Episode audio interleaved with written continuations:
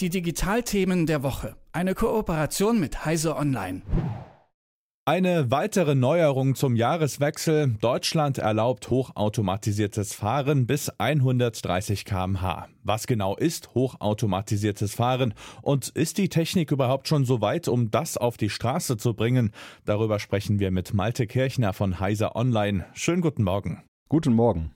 Beim automatisierten Fahren gibt es ja mehrere Abstufungen. Die sollten wir vielleicht am Anfang mal definieren. Also die ersten zwei übernehme ich mal. Stufe 0 ist quasi ohne Fahrzeugsystem. Da denken wir mal an Oldtimer. Dann gibt es die Stufe 1. Das sind so die gängigen Assistenzsysteme, die wir alle schon kennen, wie zum Beispiel ein ABS. Aber wie geht's denn dann weiter?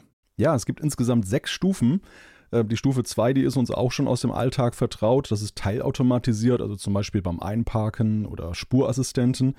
Ja, und dann wird es eigentlich spannend. Dann kommt das, was für viele halt noch so die Zukunft ist. Stufe 3 ist hochautomatisiert. Das heißt, der Fahrer muss zwar noch in der Lage sein zu übernehmen, wenn das Auto danach verlangt, aber er muss es nicht mehr ständig überwachen. Dann gibt es Nummer 4, das ist vollautomatisiert. Dann, da ist der Fahrer im Prinzip kaum noch nötig. Ja, und 5 ist dann so diese Zukunftsvision des fahrerlosen Autos.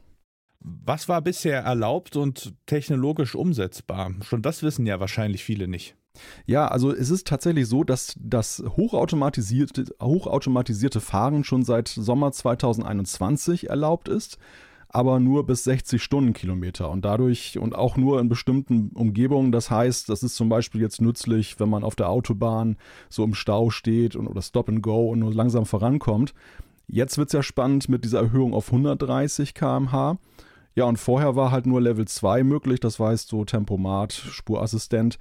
Interessant ist vielleicht noch, autonomes Fahren, also die Stufe 4 und 5, die sind prinzipiell auch erlaubt, allerdings bislang nur in genehmigten Betriebsbereichen und auch nur, wenn das Auto dann doch zumindest von extern dauerhaft überwacht wird. Und das Problem ist auch, es gibt da noch keine Bauartvorschriften, die halt für die Praxis auch sehr wichtig sind. Da gehen wir vielleicht auch schon in die nächste Frage über. Gibt es denn schon Fahrzeuge, die das alles beherrschen oder hat man da bisher gewartet auf die rechtlichen Rahmenbedingungen?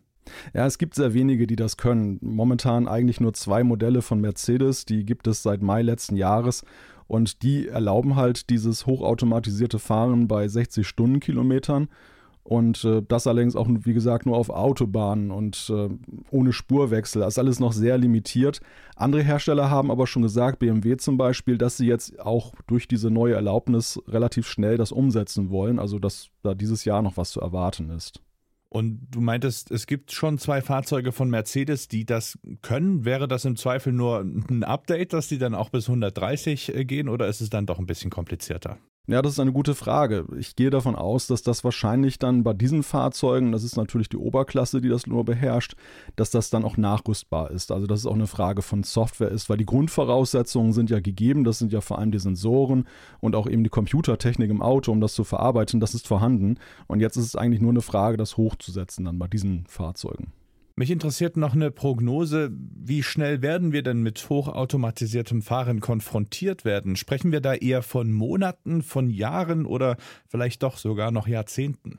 Ja, das ist eine gute Frage, denn sie ist ganz schwer zu beantworten. Vor ein paar Jahren war man ja noch sehr euphorisch und dachte, das autonome Fahren, das wird so in den 20ern dann auf jeden Fall auch umgesetzt. Und aus heutiger Sicht muss man sagen, die Autohersteller haben festgestellt, dass es dann gerade mit Blick auf die Sicherheit und die Haftungsfrage halt eine große Herausforderung ist. Denn die Haftung bei autonomem Fahren geht ja auf den Autohersteller über, vom Fahrer weg.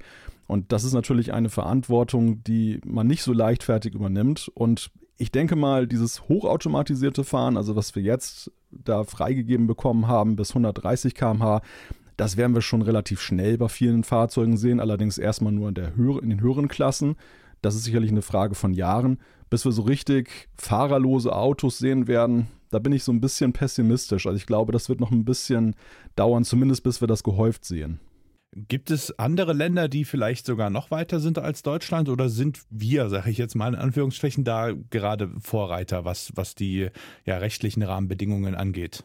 Deutschland ist lustigerweise da Vorreiter. Also Deutschland ist mit diesen, um, dieser Umsetzung der Regel bis 130 sehr weit. Andere Länder sind so weit noch nicht, wobei es da eine Grundlage gibt, dass die Vereinten Nationen da ein, ein entsprechender Fachausschuss dann halt die Vorlage gegeben hat. Es gibt allerdings in den USA und China dann noch eigene Regeln und die lassen auch schon relativ viel zu. Also da ist Deutschland nicht so allein, wie das manchmal dargestellt wird. Schauen wir, was die Zukunft bringt. Ich bin mir ziemlich sicher, dass wir auch wieder hier am Vormittag drüber sprechen werden. Ich sage danke, Malte Kirchner von Heiser Online. Sehr gerne. Die Digitalthemen der Woche. Eine Kooperation mit Heiser Online.